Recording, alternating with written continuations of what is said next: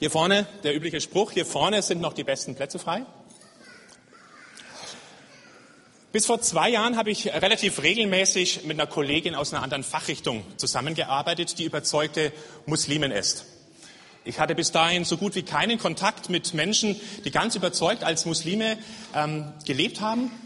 Und die Art und Weise, wie diese Frau trotz der ständigen Sticheleien ihrer Kollegen ähm, zu ihrem Glauben stand, hat mir immer sehr viel Respekt abverlangt. Und da es mich bei mehr als einer Gelegenheit dazu gedrängt hat, in solchen Frotzeleien für sie Partei zu ergreifen, hat sich im Laufe der Zeit ein sehr nettes kollegiales Verhältnis entwickelt, weil sie die Wertschätzung gespürt hat, die ich ihr entgegengebracht habe, dass sie ihren Glauben so treu lebt. Und jeder von uns hat sich immer gefreut, den anderen zu sehen. Sie hat mir mal erzählt, ähm, zeitlang, dass sie immer die Lebensart-Flyer haben wollte, weil sie die bei sich zu Hause auf der Küchentür mit Magneten dann festgemacht hat.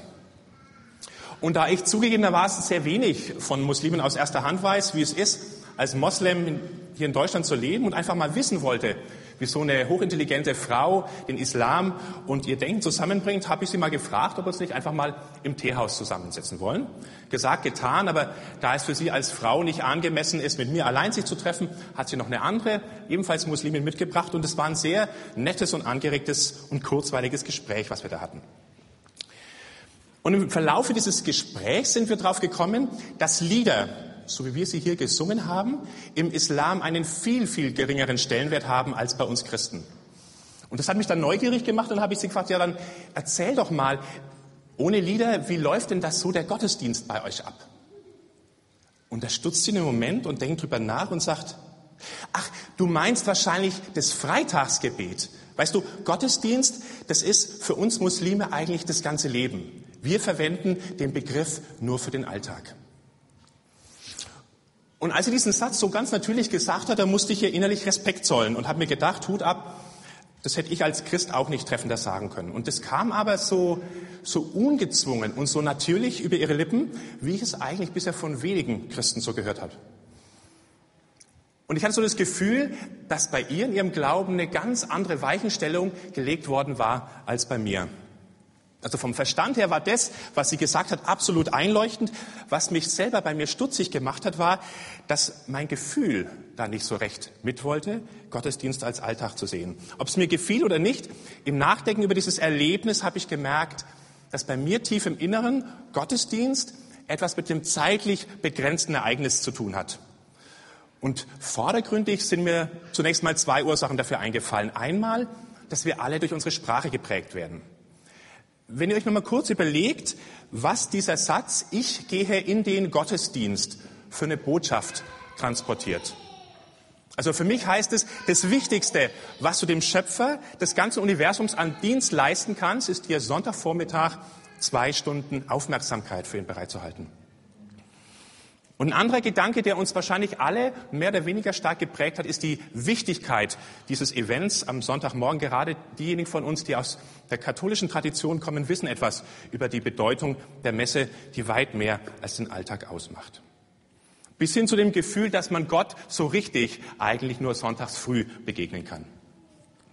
Und beide Botschaften sind bei mir dafür verantwortlich, dass mein Gefühl für diese besondere Stunde am Sonntagmorgen ist, das ist der Dienst, den Gott von mir erwartet.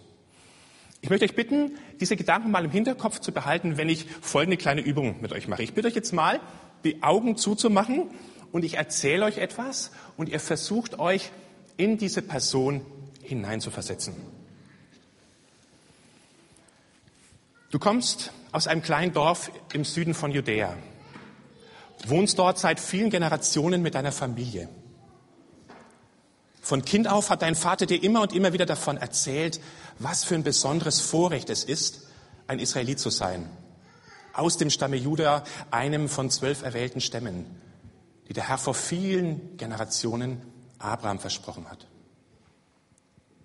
Du kennst Isaak, Jakob, all die anderen Helden der Vorzeit. Viel haben deine Eltern dir von ihnen erzählt. Du weißt von Josef und seinen Brüdern und ihrem Leben in Ägypten. Und es berührt dich immer wieder, wenn du dich daran erinnerst, wie sehr der Herr deine Väter geliebt hat, dass er Mose auserwählt hat, um sein Volk aus der Gefangenschaft zu führen.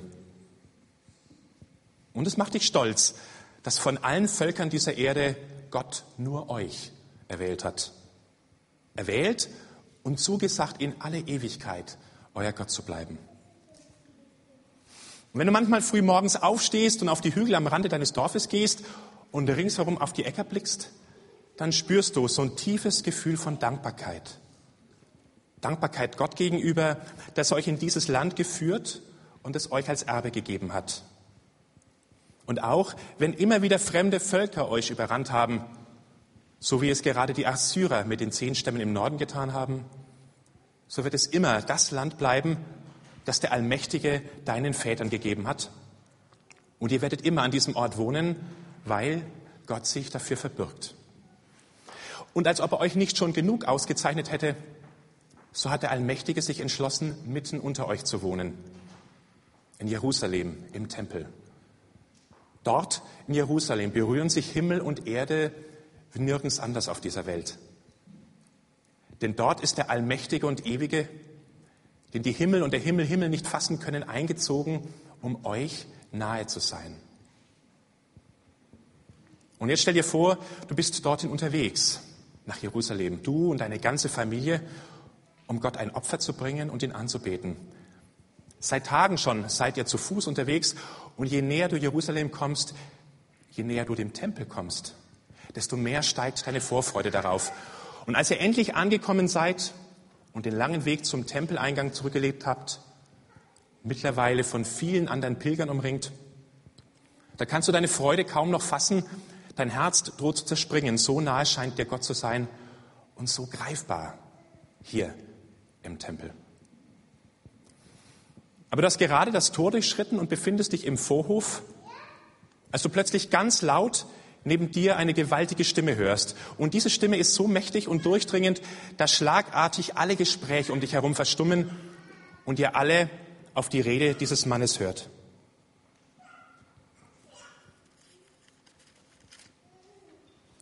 Die Worte dieses Mannes sind, hört das Wort des Herrn, ganz Juda, die durch diese Tore kommt, um den Herrn anzubeten. So spricht der Herr der Heerscharen, der Gott Israels, macht eure Wege und eure Taten gut, dann will ich euch in diesem Land wohnen lassen. Und verlasst euch nicht auf Lügenworte, wenn sie sagen, der Tempel des Herrn, der Tempel des Herrn, der Tempel des Herrn ist dies.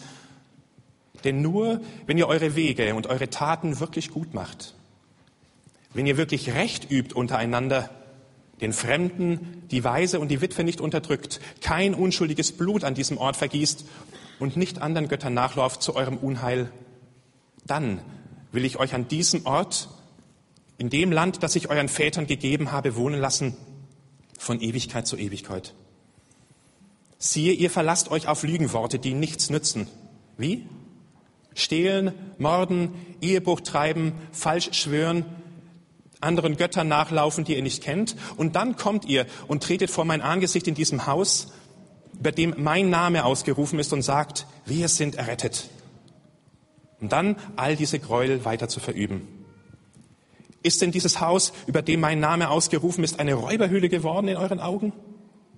Doch ich, siehe, ich habe das alles gesehen, spricht der Herr. Und nun, weil ihr all diese Taten getan habt, spricht der Herr, und ich zu euch geredet habe, früh mich aufmachend, redend, ihr aber nicht gehört habt, ich euch gerufen habe, ihr aber nicht geantwortet habt, so werde ich mit diesem Haus, über dem mein Name ausgerufen ist, worauf ihr euch verlasst, und mit dem Ort, den ich euch und euren Vätern gegeben habe, ebenso verfahren, wie ich früher mit Silo verfahren bin, wo die Lade im Zelt stand. Und ich werde euch von meinem Angesicht verwerfen, so wie ich alle eure Brüder, alle Nachkommen Ephraims verworfen habe. Und sie haben die Höhen des Tophet gebaut, das im Tal Gehenna ist, um ihre Söhne und ihre Töchter im Feuer zu verbrennen, was ich nie geboten habe und mir nie in den Sinn gekommen ist. Und darum werden Tage kommen, spricht der Herr, da wird man nicht mehr von Gehenna reden, sondern vom Tal des Schlachtens, und man muss alle Menschen dort begraben, weil in eurer Stadt kein Platz mehr da ist. Und ich werde in den Städten Judas und auf den Straßen von Jerusalem die Stimme der Wonne und die Stimme der Freude aufhören lassen, die Stimme des Bräutigams und die Stimme der Braut, denn dieses Land soll zu einer Trümmerstätte werden.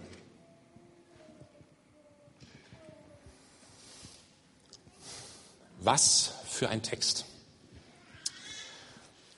Wahrscheinlich hat sich die Mehrheit von uns trotz der kleinen Vorübung relativ schwer getan, sich so ganz in diese Situation hineinzufinden. Zu groß ist einfach der zeitliche Abstand und die Fremdheit dieser Kultur. Aber selbst wenn es uns nur ansatzweise gelungen ist, glaube ich, kann jeder von uns erahnen, welch ungeheuerliche Dinge Jeremia dem Volk gesagt hat und was für ein Schlag ins Gesicht dieser Menschen das gewesen sein muss, was sie da gehört haben. Denn Jeremias Kritik und die Androhung von Gericht bezieht sich nicht auf so Randerscheinungen vom Leben, sondern auf das absolute Herzstück ihres Glaubens, ihre Erwählung als Volk, das Land, das sie als Erbe von Gott bekommen haben und der Tempel als einziger Ort in der ganzen Welt, an dem der Schöpfer dieser Erde den Menschen nahe kommt. Und nur einen dieser Punkte in Frage zu stellen, heißt Gott in Frage zu stellen. Und Jeremia sagt nicht eins, sondern alle drei werden euch genommen werden. Und der Grund, warum Jeremia mitten in der Menge steht, unter Tausenden von Pilgern und diese schlichte, aber vernichtende Botschaft überbringt, lässt sich mit einem einzigen Satz zusammenfassen. Es ist alles eine Lüge, eine einzige Lüge, die ihr hier veranstaltet. Euer Reden und euer Leben klaffen auseinander. Ihr verlasst euch auf ein Fundament, das euch nicht länger tragen wird. Und diesen Vorwurf, dass sich das Volk auf Lügenworte verlässt, erhebt Jeremia gleich zweimal und jedes Mal legt er seinen Fingern einen ganz anderen wunden Punkt. Das erste Mal sagt er dem Volk, ihr habt euren Auftrag verfehlt, durch die Art und Weise, wie ihr als Gesellschaft lebt, Licht für die Nationen zu sein. Er sagt, ihr verlasst euch auf Lügenworte, wenn ihr sagt, der Tempel, der Tempel, der Tempel ist hier. Und nur wenn ihr eure Wege gut macht, wenn ihr wirklich Gerechtigkeit übt untereinander, Fremden und Waisen und Witwe nicht unterdrückt und so weiter, dann will ich euch wohnen lassen. Es lohnt sich mal in aller Ruhe das dritte und das fünfte Buch Mose durchzulesen und aufzuspüren, wo versteckt zwischen allen möglichen alltäglichen Anweisungen, wie man das Fleisch in, in, Milch zu kochen hat und wie Sachen gestrickt werden sollen und wie man seinen Müll vor die Tür bringt, wieder immer wieder so Punkte sind, wie Gott dem Volk sagt, wie er sich die Gesellschaft vorstellt. Und wenn man das zusammentut, und ihr habt später auch Gelegenheit dazu, dann sind es Anweisungen, die selbst für uns heute revolutionär werden. Und eine Gesellschaft, die nach diesen Maßstäben leben würde, wäre tatsächlich wie Licht in der großen Dunkelheit. Und das Thema, das all diese Anordnung durchzieht, ist Recht, Gerechtigkeit und Barmherzigkeit für alle. Nur einige Beispiele. Jeremia redet hier von den Fremdlingen, also den Ausländern, Witwen und Waisen. Und es zieht sich immer wieder durch das gesamte Alte Testament. Dass Gott sagt, wie ein Einheimischer unter euch, so soll der Ausländer sein, der bei euch als Fremder wohnt. Du sollst den Ausländer lieben wie dich selbst. Oder im Alltag ganz bewusst Bedürftige im Blick zu haben. Eine andere Anordnung lautet zum Beispiel, wenn du deine Ernte auf dem Feld einbringst und hast was auf dem Feld vergessen, dann sollst du nicht umkehren, um sie zu holen. Für den Ausländer, für die Witwen und die Waisen soll sie sein.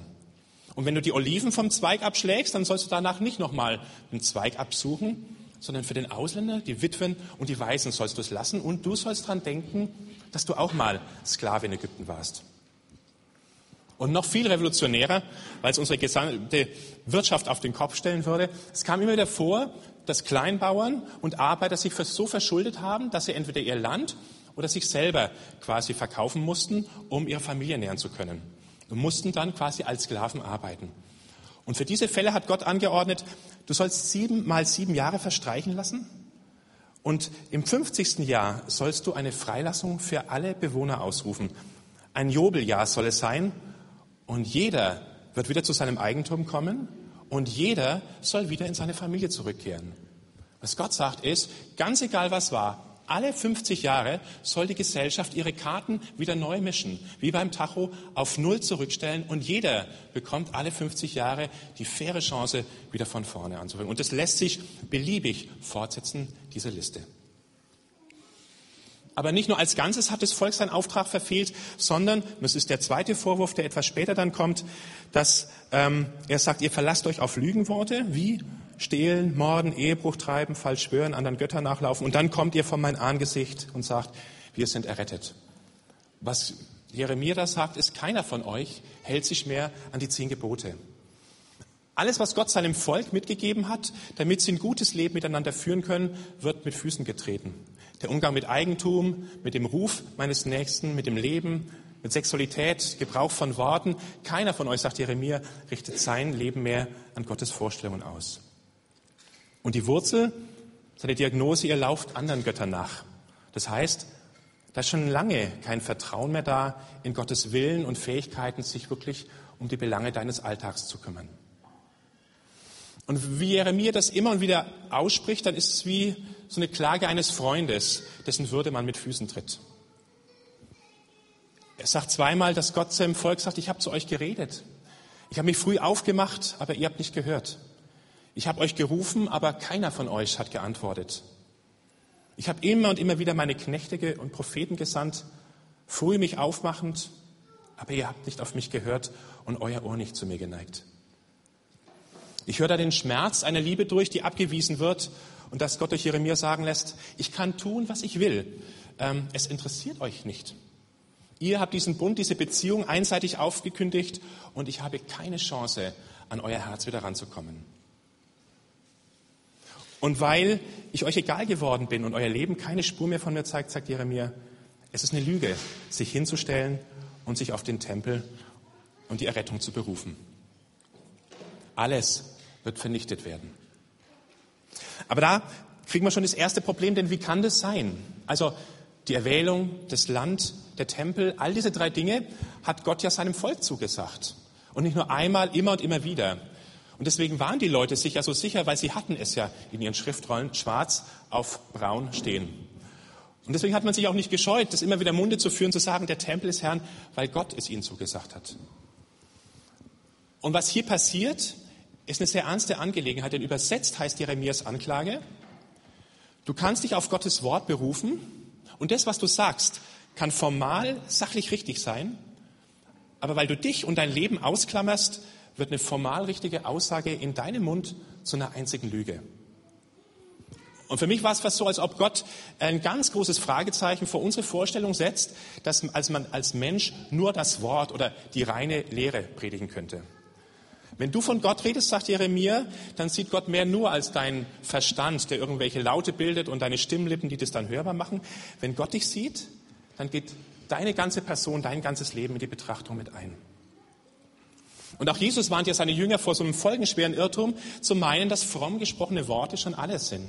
In der Bergpredigt sagt er dieses harte Wort, nicht jeder, der zu mir Herr, Herr sagt, wird in die Königsherrschaft der Himmel kommen, sondern nur wer den Willen meines Vaters tut. Viele werden an jenem Tag zu mir sagen, Herr, Herr. Und ich werde zu ihnen sagen, ich habe euch noch nie gekannt. Und wer vor einigen Wochen ähm, nach der Verhaftung von Karadzic gelesen hat, wie der seine Unschuld beteuert hat und davon erzählt hat, wie er Zeit seines Lebens versucht hat, als frommer serbisch-orthodoxer Christ das Wort Gottes zu leben und das Massaker von Srebrenica, was er zu verantworten hatte, in keinsten Widerspruch dazu stand, für den bekommen diese Worte Jesu nochmal eine ganz neue Bedeutung. Aber wie gesagt, es betrifft nicht nur Menschen, die Völkermord zu verantworten haben. Ich denke, was Jeremia anspricht, gilt ganz generell. Was ich an frommen Worten sagen, man inhaltlich korrekt sein, aber Gott sieht das Ganze und wird mein Leben, meine Worte niemals aus dem Zusammenhang meines Lebens herauslösen. Als Gott selbst in Jesus zu uns Menschen gesprochen hat, da hat er sein letztes und klarstes Wort gesprochen. Deswegen gibt es keine Propheten in dem Sinne mehr. Und ich habe mich trotzdem gefragt, was passieren würde, wenn Jeremia jetzt hinten plötzlich im Bodenplatz durch die Tür reinkäme und entweder den Jockey beim Lobpreis unterbrochen hätte oder die Predigt hier unterbrechen würde. Und äh, wenn er uns nach genau den gleichen Maßstäben, den er seine Landsleute beurteilt hat, uns als Gemeinde zu richten hätte. Ich denke, wo jeder von uns, wenn man es mal durchgeht, ein klein wenig punkten könnte, wäre die erste Aufforderung, macht gut eure Wege und eure Taten. Also das ist etwas, was mich immer sehr persönlich ähm, berührt und motiviert, wenn ich so im Gespräch mit euch bin und bei ganz vielen diese Ernsthaftigkeit und Aufrichtigkeit sehe, Gott als oberste Priorität im Leben zu machen. Und mir geht es oft so, ich gehe aus Gesprächen raus und bin ganz neu dabei, es euch nachzumachen. Aber schon beim nächsten Punkt, bei Vers 5, gerät meine Zuversicht ins Wanken. Da sagt Jeremia, Gott möchte, dass ihr wirklich Recht übt untereinander. Und ich habe mich gefragt, wie wäre seine Bilanz über die Art und Weise, wie wir uns für Gerechtigkeit einsetzen.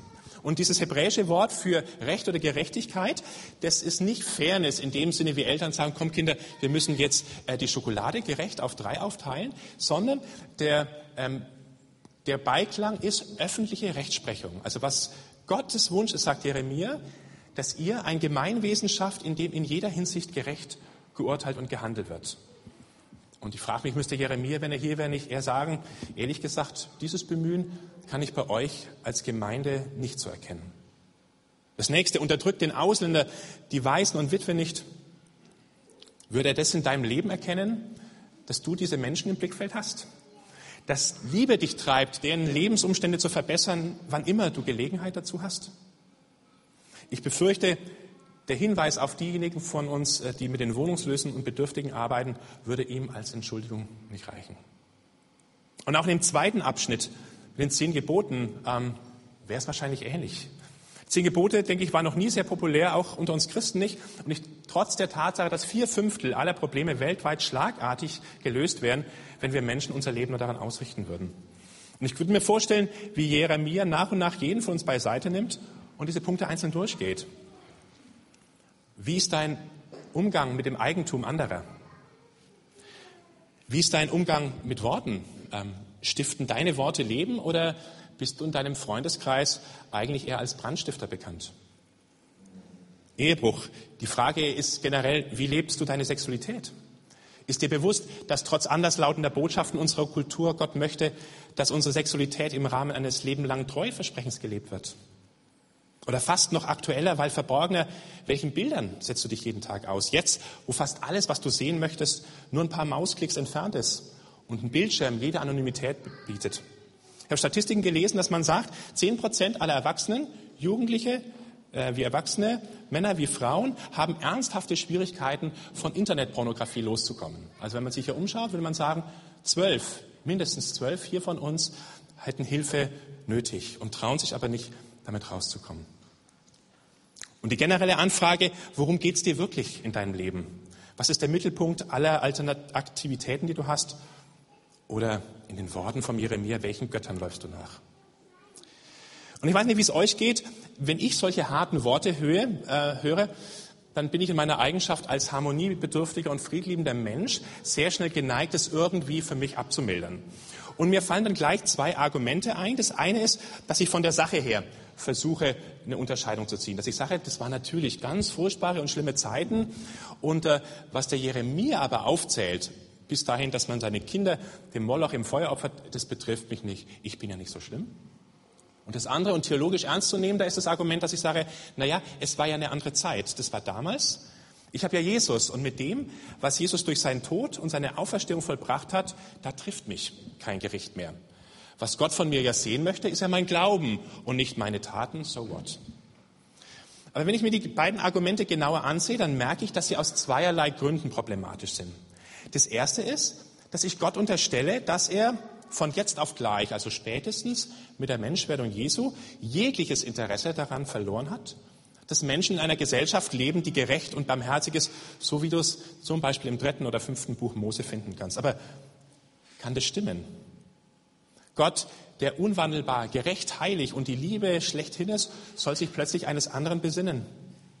Gott, dem so viel an den Werken seiner Schöpfung liegt, soll sich plötzlich nur noch um das Heil von Seelen kümmern?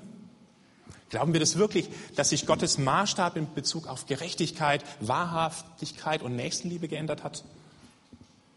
Und zum anderen zeigt ein genauer Blick in das Neue Testament recht schnell, dass ich dort, genauso wie im Alten Testament, vor den gleichen verhängnisvollen Fehleinschätzungen gewarnt werde, dass ich mir es leisten könnte, mein Reden und mein Tun voneinander abzukoppeln. Eines der Worte von Jesu habe ich ja gerade vorgelesen. Und beim Nachdenken darüber, warum ich solche Schwierigkeiten, ich weiß nicht, wie es euch geht, aber warum ich solche Schwierigkeiten mit dieser Art von Worten habe, ähm, die fast wie eine Bedrohung für meinen Glauben sind, ist mir aufgefallen, dass mein Hauptproblem ähm, das ist, dass ich mich letztlich als zweigeteilte Person empfinde. Also als jemand, der auf der einen Seite an Gott glaubt, also was oft anstrengend genug ist, und dann, wenn er das auf die Reihe gekriegt hat, auch irgendwie noch sein Leben gebacken bekommen soll. Und ich habe gemerkt, dass meine Schwierigkeiten, als ungeteilte Person zu leben, nicht in der Bibel begründet sind ähm, und wahrscheinlich auch andere Ursachen haben als die Zeitgenossen Jesu. Ich habe gemerkt, dass mein Problem vor allem die Brille ist, mit der ich die Bibel lese. Eine Brille, deren Sicht vom Menschen und von unserem Leben in dieser Welt seine Wurzeln in den vergangenen Jahrhunderten unserer europäischen Geistesgeschichte hat und nicht im Wort Gottes. Was meine ich damit? Für die allerlängste Zeit unserer Menschheitsgeschichte war es für alle Menschen Selbstverständnis, dass wir Menschen Teil eines großen Ganzen sind. Von einem oder mehreren göttlichen Wesen umgeben und je nach Religion haben die dich auch angesprochen und Forderungen gestellt. Es gab eine Welt und die war in beiden Richtungen hindurchlässig für uns und für Gott oder die Götter. Und das jüdische Volk wurde hier noch konkreter. Sie haben gesagt, es gibt nicht viele Götter, es gibt einen einzigen. Und der eine, der so anders ist, dass man nicht mal ein Bild von ihm machen kann, weil es ihm nie gerecht werden könnte, der hat sich einen Nomadenstamm herausgesucht, um mit ihm den Lauf dieser Geschichte neu zu schreiben. Und das Besondere an diesem Gott ist nun zum einen, dass er liebt. Und wenn du dich in den Religionen umschaust, ist allein diese Behauptung undenkbar. Ein Gott, der lieben kann. Für uns ist es so alltäglich geworden, aber das war revolutionär. Der liebt, persönlich erfahrbar ist und mit Menschen redet wie mit einem Freund. Und wenn überall anders in der Welt die Geschichte so als Werden und Vergehen, so wie in so einem Zyklus verstanden wird, so war für den Gott Israels die Weltgeschichte die Arena seines Handelns. Es war konkrete Menschheitsgeschichte, in der Gott sein Volk aus der Gefangenschaft befreit hat, einen Bund geschlossen hat und wollte, dass sie ihn lieben. Also auf einen gebracht, die Erfahrung Israels war, dass wir Menschen immer als ganze unteilbare Personen in unserer Lebensgeschichte vor Gott stehen und ihm Rede und Antwort geben müssen. Und vor gut 300 Jahren hat man jetzt hier in Europa begonnen, all diese Selbstverständlichkeiten zu hinterfragen und durch ein neues Weltbild zu ersetzen. Und mir sind beim Nachdenken drei so neue Annahmen aufgefallen, wo ich gemerkt habe, die sind bei mir dafür verantwortlich, dass ich in vielem mich bis heute so als gespaltene Person in meinem Verhältnis zu Gott sehe. Das erste war die Aussage, es gibt nicht eine einzige ungeteilte Welt, sondern du musst die Welt aufteilen in das, was du mit deinen Sinnen begreifen, anfassen kannst, das Materielle, und in den ganzen Rest, den du nicht greifen, messen, bestimmen kannst, also das Nicht-Materielle. Und dazu gehören alle Gedanken, die du machst, alle Philosophien und natürlich auch die Religionen. Und zwischen beiden ist eine feste Grenze. Äh, und deswegen kann das eine, das Nicht-Greifbare, nichts mit dem Alltag zu tun haben. Und es gibt deswegen eine Grenze, weil zweitens es eben Dinge gibt, die kann, können wir als Menschen unabhängig vom Beobachter jederzeit nachprüfen und beweisen. Das sind die objektiven Dinge. Die sind gut. Und die Dinge, die nur in unserer eigenen Vorstellungswelt existieren und die halt von meinem Nachbarn zum Beispiel gar nicht nachvollzogen werden können, die sind subjektiv und das ist eigentlich immer eher das Minderwertige. Und dazu gehört auch der Glaube an Gott. Also was alleine zählt, sind die Fakten, weil das jeder nachvollziehen kann. Und Gott gehört ausschließlich in deinen privaten Bereich. Und ich denke, das ist, braucht nicht viel Fantasie, um zu sehen, wie allein diese beiden Punkte dazu führen, zu dieser Botschaft, die wir alle verinnerlicht haben. Gott hat in der Welt der Wissenschaft, in der großen Welt draußen nichts verloren und deswegen kann auch Gottesdienst eigentlich nur noch im privaten Geschehen losgelöst vom Rest meines Lebens. Und das Dritte, und das habe ich für mich als Hauptproblem erkannt, das ist die Unterscheidung zwischen Theorie und Praxis. Also diese Wortkombination fehlt im ganzen, in der ganzen Bibel, weil sie eine Art und Weise darstellt, die Welt zu verstehen, ähm, die für Gott undenkbar ist. Aber mittlerweile ist sie so tief in unser Verständnis eingegraben, dass wir überhaupt nicht mehr an die Welt rantreten können, ohne dass wir diese beiden Begriffe her sind. Für unseren christlichen Glauben würde das heißen, ähm, erst machst du dir ein Bild von Gott und dann in einem zweiten Schritt tust du das, was dein Verstand ermittelt hast, in die Tat umsetzen. Also bestimmte Aussagen über Jesus, über Gott für richtig halten und das nennen wir dann den Glauben und im zweiten Schritt dann versuchen, das umzusetzen. Und wenn man dann dieses nicht biblische Weltbild hernimmt und mit der Aussage, der biblischen Aussage kombiniert, dass wir Menschen rein aus Glauben, und dann setzen wir mal ein, also Theorie über Gott, gerechtfertigt werden und nicht aus Werken, also die Praxis quasi keine Rolle spielt, dann haben wir plötzlich eine tödliche Mischung. Denn was dann nur noch wichtig ist, dass ich ganz für mich allein, losgelöst von der Welt, meinen Glauben an Gott habe. Und die Auswirkungen wären so eine Art Barcode-Glaube, also das, was du an jedem Ding, was du kaufst, als Barcode dran hast, nämlich die unbewusste Vorstellung, dass Gott meine Gedanken scannt. Und auf geheimnisvolle Weise bekomme ich, wenn dort oben alles stimmt, äh, Christi Gerechtigkeit übertragen. Also alles, worauf das Christsein letztlich hinausläuft, ist das Richtige zu glauben und dann werden dir die Sünden vergeben. Und was dann als logische Folge passiert, ist, dass persönliche Veränderung, dein Leben kaum eine Rolle spielt. Weil ja Gott auf die Gedanken achtet und mir daraufhin Schuld vergibt, äh, kann ich mich damit zufrieden geben, dass Gott mich zeitlebens als so als ob Mensch anschaut. Das heißt, Gott betrachtet mich so als ob ich anders geworden wäre. In Wirklichkeit bleibe ich zeitlebens immer noch der genau der gleiche. Kotzbrocken, ich was gesagt. Wir möchten nichts Gutes in unserem Leben getan haben, kein guter Mensch geworden sein. Man mag vielleicht nichts Positives über uns sagen, aber wenn wir dann mal vor der Himmelspforte auftauchen, dann wird man keinen Grund finden können, uns vor der Tür zu lassen, weil ein Blick in unser persönliches Konto zeigt, äh, dass die Sünden leergefickt sind. Und der Grund ist der, dass wir zu einem bestimmten magischen Zeitpunkt geistig einer bestimmten Theorie zugestimmt haben. Und dieser Umstand alleine öffnet uns alle Tore. Also ich übertreibe ein bisschen, aber ich muss dran denken, in meiner Jugend gab es so ein Lied, wenn wer das noch kennt, das ging auf die Melodie von den Beatles, Yellow Submarine, ähm, besser sind wir nicht, aber besser sind wir. Kennt ihr das noch? Besser sind wir dran? Genau. Das ist diese Botschaft. Ne? Unser ganzes Leben lang, wir werden nicht besser sein, aber es ist gut, dass wir wenigstens besser dran sind. Was wir mitnehmen ist, dass Christsein nichts damit zu tun hat, welche Person du im Laufe deines Lebens geworden bist, sondern Christsein zahlt sich erst nach dem Tode aus, dann nämlich, wenn der Scanner über dein ewiges Schicksal entscheidet. Aber wenn man für sich diese Zweiteilung, wie gesagt, das ist europäische Geistesgeschichte, vermischt mit ein bisschen Theologie, falsch verstanden, wenn man das für sich so akzeptiert hat, ähm, also dass die Dinge, die ich unbedingt über Gott glauben muss, um gerettet zu werden und nichts damit zu tun haben, wie ich lebe, dann landen wir bei genau der Zweiteilung, die der Jeremia scharf angreift, dass er sagt, das ist ein Glaube, der sich auf das Wort Gottes und den Himmel beruft also analog, wir haben den Tempel der Tempel, sondern wir haben das Kreuz, wir haben das Kreuz und etwas später, wir sind errettet.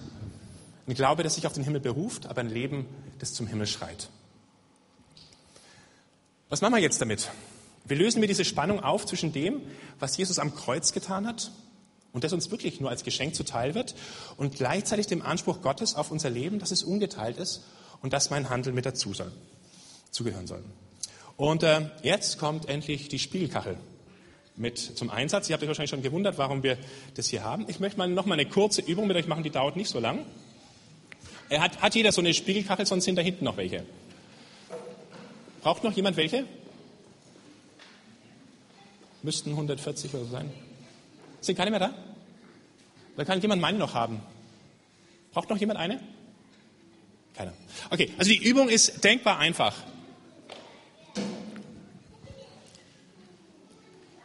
Genau. Wenn, wenn, also die Übung ist denkbar einfach. Ihr haltet den Spiegel so, dass ihr reinschauen könnt und euer Gesicht format füllend seht. Ja? Das mag zwar kein schöner Anblick sein, aber es ist das Beste, was du heute Vormittag zu sehen bekommst. Jeder schaut sich den Spiegel an. Ja, seid ihr soweit? Okay. Jetzt. Die Aufgabe ist die, ich zähle langsam bis zehn und jeder versucht sich so viel davon zu merken, was er da sieht. Oder überhaupt zu merken, was er da sieht. Ab jetzt.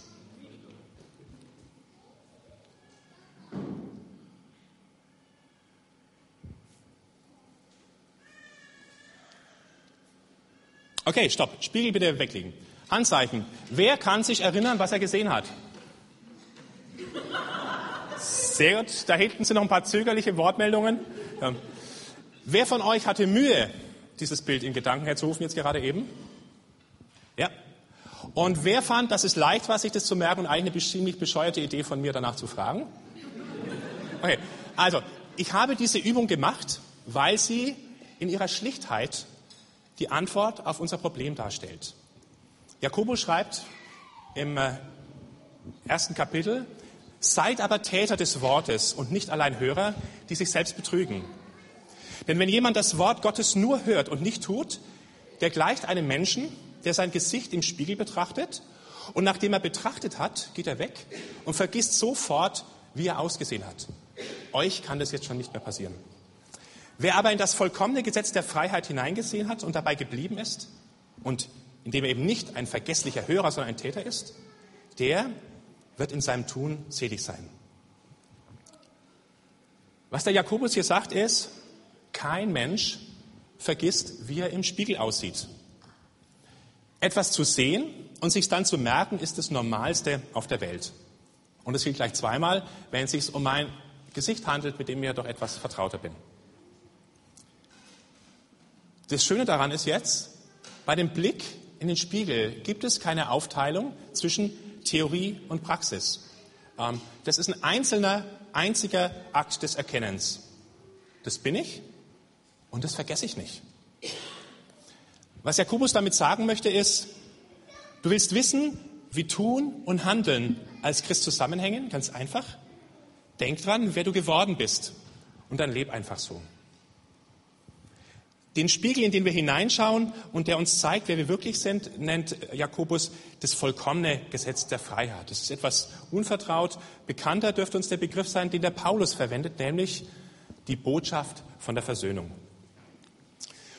Und mit dem Begriff der Versöhnung nähern wir uns, glaube ich, dem Kern und dem Geheimnis dieses Lebens, in dem nicht mehr Theorie und Praxis auseinanderfallen, sondern die beide zusammengehören, wie der Blick in den Spiegel und meine Erinnerung daran.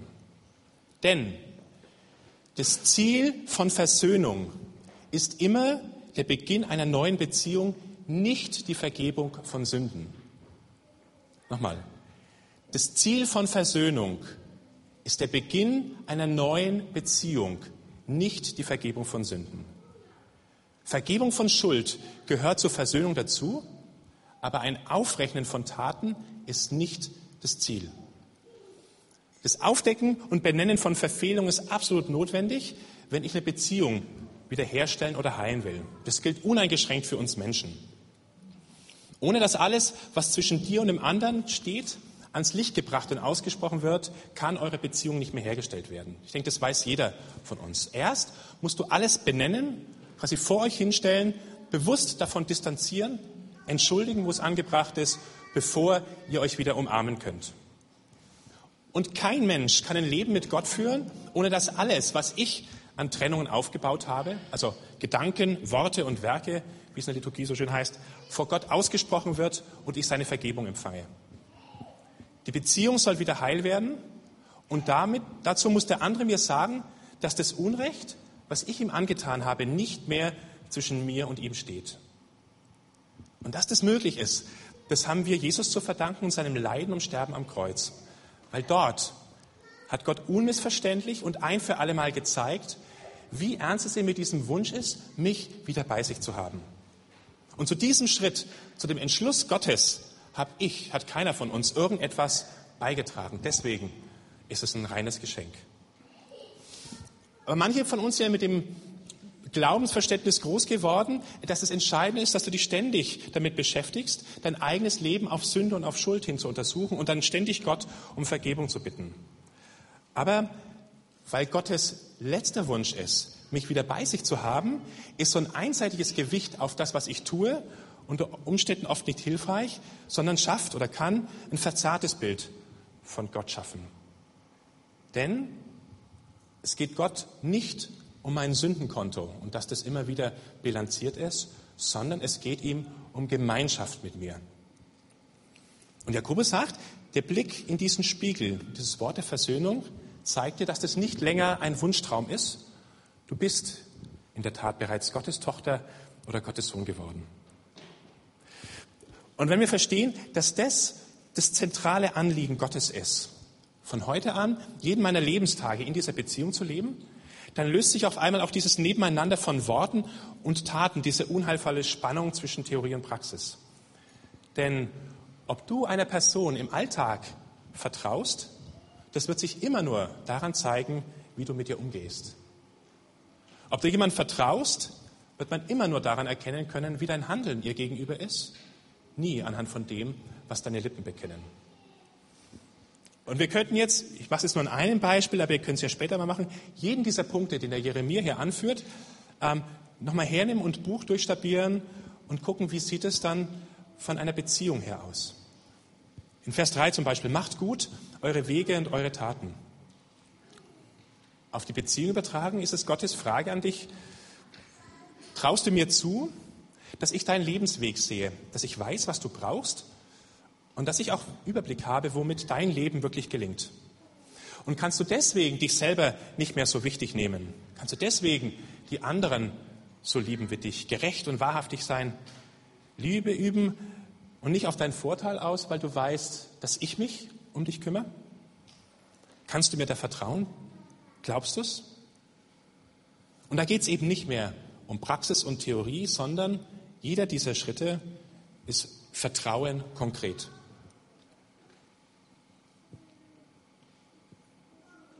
Ich möchte euch einladen, das in den nächsten Tagen herzunehmen, dieses Bild mit dem Spiegel nachzudenken und euch auf die Reise zu machen, dass es nicht mehr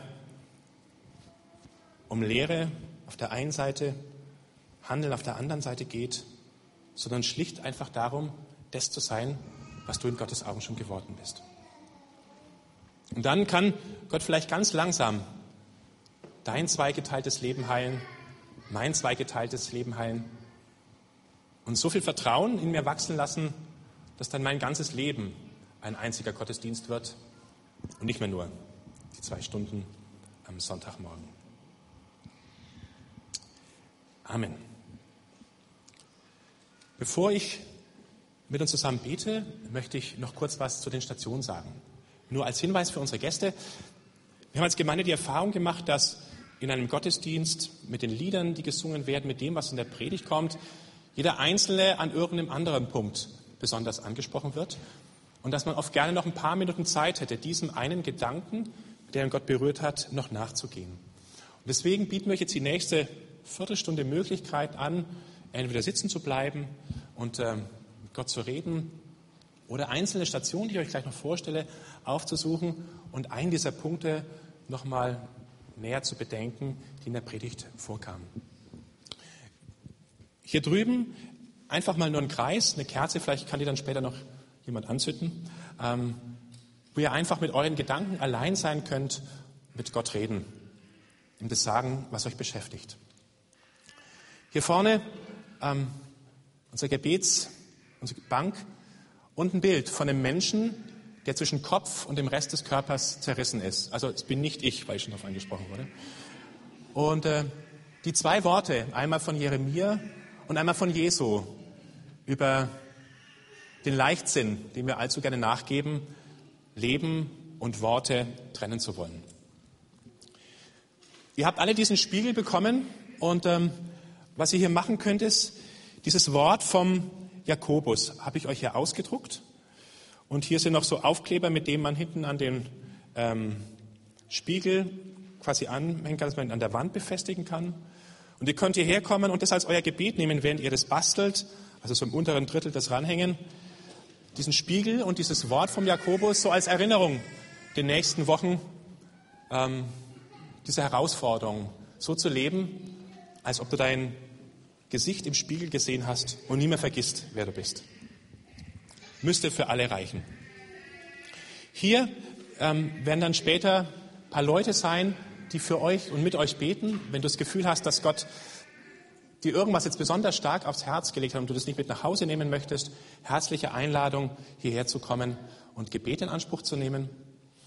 Und hier ganz drüben, Menorah, siebenarmiger Leuchter, hebräische Bibel und einige noch mehr, als ich vorhin vorgelesen habe, von diesen Worten ähm, aus dem dritten und fünften Buch Mose, in, Gott, in denen Gott so durchschimmern lässt, was er sich als Gesellschaft vorstellt, als Umgang miteinander. Ähm, setzt euch dem einfach aus und redet mit Gott darüber und bittet ihn um Veränderung. Dann würde ich gerne noch mit uns zusammen beten.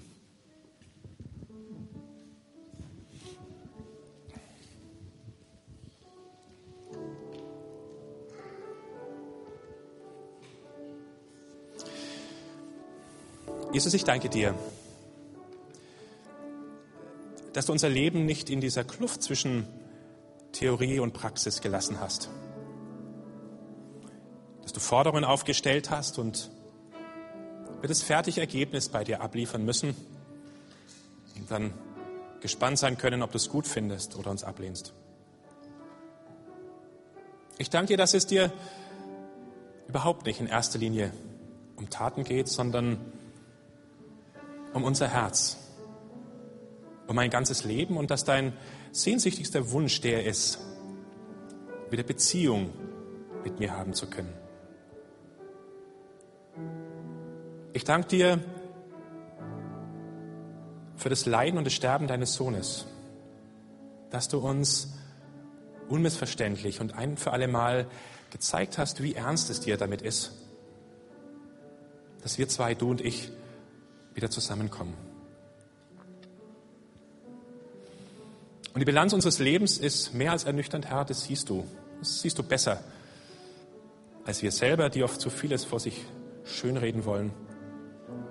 Und ich danke dir für die Einladung, das alles bei dir abzuliefern, weil du es weghaben möchtest, damit wir wieder zusammen sind. Ich danke dir dafür, dass das Leben mit dir in dieser Welt ist wie der Blick in den Spiegel, dass ich in deinem Wort sehen kann, wer ich geworden bin und dein Leben mit deiner Hilfe, mit deinem Geist jeden Tag neu. Dass deine Arme offen sind und du mich willkommen heißt. Und ich danke dir, dass du uns auch manchmal diese harten und aufrüttelnden Worte zumutest. Weil du nicht willst, dass wir in Selbsttäuschung und in Lügenworten, geglaubten verloren gehen,